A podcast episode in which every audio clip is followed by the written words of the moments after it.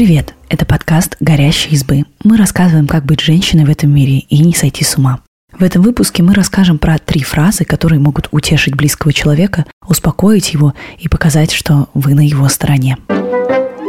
Мне знакомо подобное чувство. С этой фразой нужно действовать очень осторожно. Даже если вы считаете, что пережили похожий опыт, он не будет в точности таким, как у человека, который ищет вашей поддержки. Ваша боль разная, но вы можете поделиться своей историей, если чувствуете, что это уместно. Вы не должны перенести фокус беседы на себя. Не говорите, что у вас были ситуации хуже, не уходите в подробности. Лучше кратко расскажите о том, как прошли нечто подобное, а затем верните внимание вашему близкому. Если ему понадобится, он сам попросит рассказать подробности. Этой фразой вы говорите человеку, что он не одинок со своей болью, что рядом находится тот, кто испытал похожие чувства. А может, он найдет в вашей истории советы, как ему пройти через свою боль и победить ее.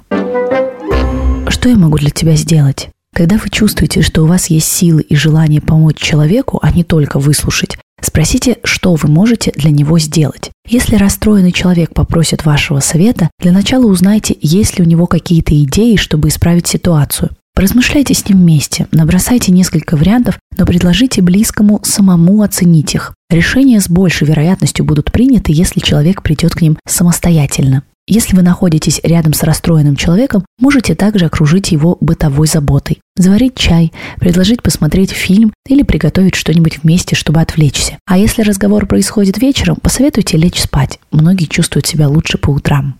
Но иногда расстроенному человеку грустно не из-за конкретного события, а потому что он страдает от депрессии. Если это так, предложите ему сделать что-то еще кроме разговора. Например, прогуляться. Чрезмерное размышление может усугубить депрессивные чувства. Обсудите с человеком его чувства. Мягко предложите обратиться к специалисту, который поможет облегчить его состояние. То, что с тобой произошло, действительно ужасно. Одна из самых трудных вещей – осознание, что вы не знаете, что сказать. Но большую часть времени расстроенные люди на самом деле ищут не конкретные слова поддержки, а утешение. Когда человеку больно, ему очень нужно понимание и сочувствие к его боли. Американский психолог Джон Готман назвал это свидетельством о бедственном положении близкого. Это значит, что иногда достаточно засвидетельствовать переживания дорогого вам человека. Для того, чтобы успокоить его, опишите, что вы видите и ощущаете. Признайте, что у близкого вам человека наступили трудные времена, что вам тяжело видеть его боль.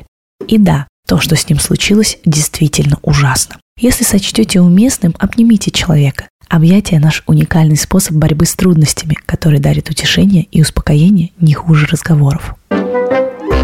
Спасибо, что послушали этот выпуск. Подписывайтесь на наш подкаст, пишите в комментариях о своих впечатлениях и делитесь ссылкой с друзьями.